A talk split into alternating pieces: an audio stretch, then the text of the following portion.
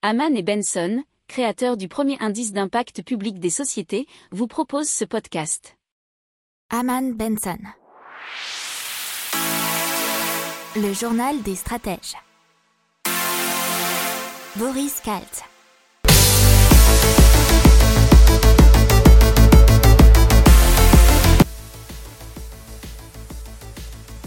Bonjour à tous et bienvenue dans le journal des stratèges pour une revue de l'actualité éco-tech et impact du jour. La une, on va parler du télétravail et de salariés qui veulent rendre illégal le retour au bureau. Dans l'éco, on va parler du système de retraite français et aussi d'un organisme foncier solidaire pour l'accession à la propriété. Dans la tech, d'un navire sans pilote et de l'extraction du lithium de l'eau de mer. Dans l'impact, on va parler globalement du solaire avec Soul Technology et Ubiquitous, Ubiquitous Energy euh, qui transforme vos fenêtres en panneaux solaires. Vous écoutez le journal des stratèges numéro 125 et ça commence. Allez, on parle donc de cette étude menée par la société Octa qui a révélé que les travailleurs souhaitent obtenir plus de liberté pour choisir comment et où travailler. Donc selon eux, 79% des personnes interrogées désireraient que la législation soit modifiée afin qu'il devienne illégal de forcer les employés à travailler depuis leur bureau. 48% sont prêts à accepter quelques exceptions, notamment concernant le personnel des services d'urgence par exemple. 31% des sondés pensent que cette obligation devrait être abolie, quelle que soit la profession exercée. 36% des personnes interrogées révèlent qu'elles veulent rester au bureau ou qu'elles ne peuvent tout simplement pas finaliser leurs tâches professionnelles ailleurs. En mai 2020, seuls 24% des travailleurs avaient déclaré vouloir revenir au bureau à temps plein. Au Royaume-Uni, 19% espèrent travailler à domicile de façon permanente. C'est plus qu'aux Pays-Bas par exemple avec 12%, 14% en Suisse, et en France c'est pour l'instant 15%.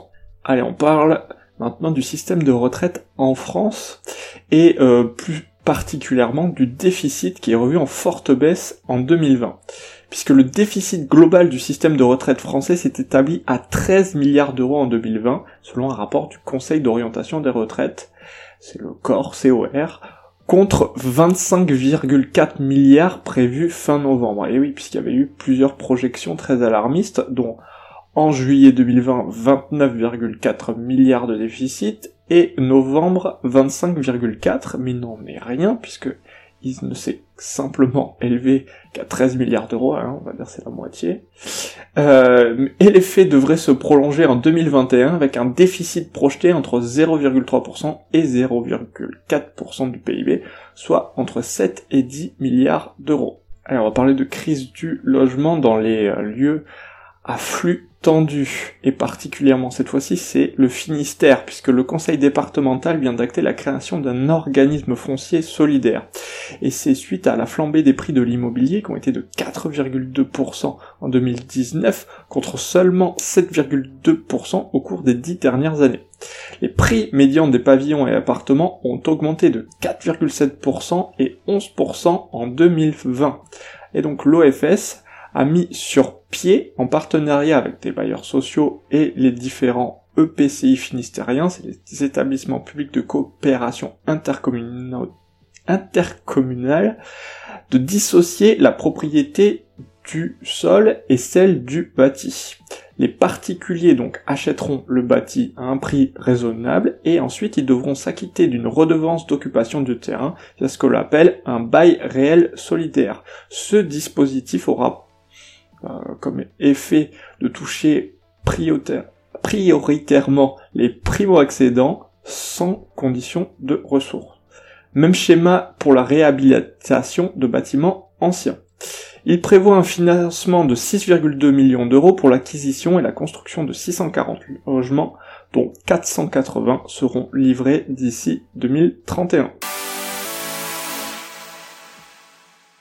Parle de navires autonomes dans l'US Navy, donc bien sûr l'armée, la marine américaine. C'est le Pentagone qui a annoncé avec succès la deuxième transit de longue distance réalisé avec un navire sans pilote dans le cadre de son programme Coast Fleet Overlord. Ce programme débuté en 2019 a été mis en place pour accélérer l'intégration de navires autonomes dans la flotte américaine qui seront à terme amenés à évoluer de concert avec des navires habités. Alors il a vogué sur 400, 4421 miles nautiques, c'est près de 8200 km, entre le golfe du Mexique et San Diego, en Californie. Le navire a été baptisé Nomade et a effectué 98% de ce trajet en mode autonome. Et on parle de lithium qui, vous savez, peut être très utile pour les batteries euh, en tout genre, et euh, c'est très très difficile d'en trouver sur Terre, surtout ces temps-ci. Et il faut savoir que les océans contiennent 5000 fois plus de lithium que les sols. Seulement, la concentration du lithium dans l'océan est très faible, et les techniques étudiées pour le récolter étaient jusqu'à présent peu efficaces et très chères. Des scientifiques de la King Abdullah University of Science and Technology, COAST, ont trouvé un moyen efficace de le récupérer dans un communiqué daté du 3 juin. L'équipe a utilisé une cellule électrochimique contenant une membrane élaborée avec un oxyde lithium lantane titane, LLTO. Les scientifiques donc, de cette université sont parvenus à obtenir du lithium suffisamment pur pour répondre aux exigences de constructeurs automobiles. Selon eux, et c'est là que c'est très intéressant, le dispositif n'a besoin que de 5 dollars d'électricité pour extraire 1 kg de lithium d'eau de mer. Allez, on vous parle d'énergie solaire déjà avec Sol Technology qui a lancé il y a quelques jours la première production industrielle de cellules solaires en perovskite. Ce matériau permet de fabriquer des modules photovoltaïques très légers, souples, bon marché, de couleurs et formes variables qui peuvent couvrir des bâtiments, des véhicules et toutes sortes d'objets savoir que la demande dépasse déjà la capacité annuelle de la chaîne de production qui est estimée à 40 000 m2 d'ici la fin de l'année. On parle aussi d'Ubiquitous Energy qui a installé l'an dernier sa première façade de fenêtre solaire où un film transparent est appliqué sur le verre et convertit le rayonnement non visible infrarouge ou ultraviolet en électricité. N'oubliez pas de vous abonner au podcast, mais pourquoi pas aussi à notre newsletter La lettre des stratèges qui est gratuite, vous en trouverez dans les infos de l'émission, mais aussi sur notre site internet Aman Benson Stratégie, rubrique média La lettre des stratèges. Voilà, c'est tout pour aujourd'hui, je vous souhaite une excellente journée et je vous dis à demain pour plus d'infos. Ciao pour approfondir ces sujets, abonnez-vous à la newsletter de Haman et Benson et écoutez nos autres podcasts que vous retrouverez dans les notes de l'émission ou sur notre site internet.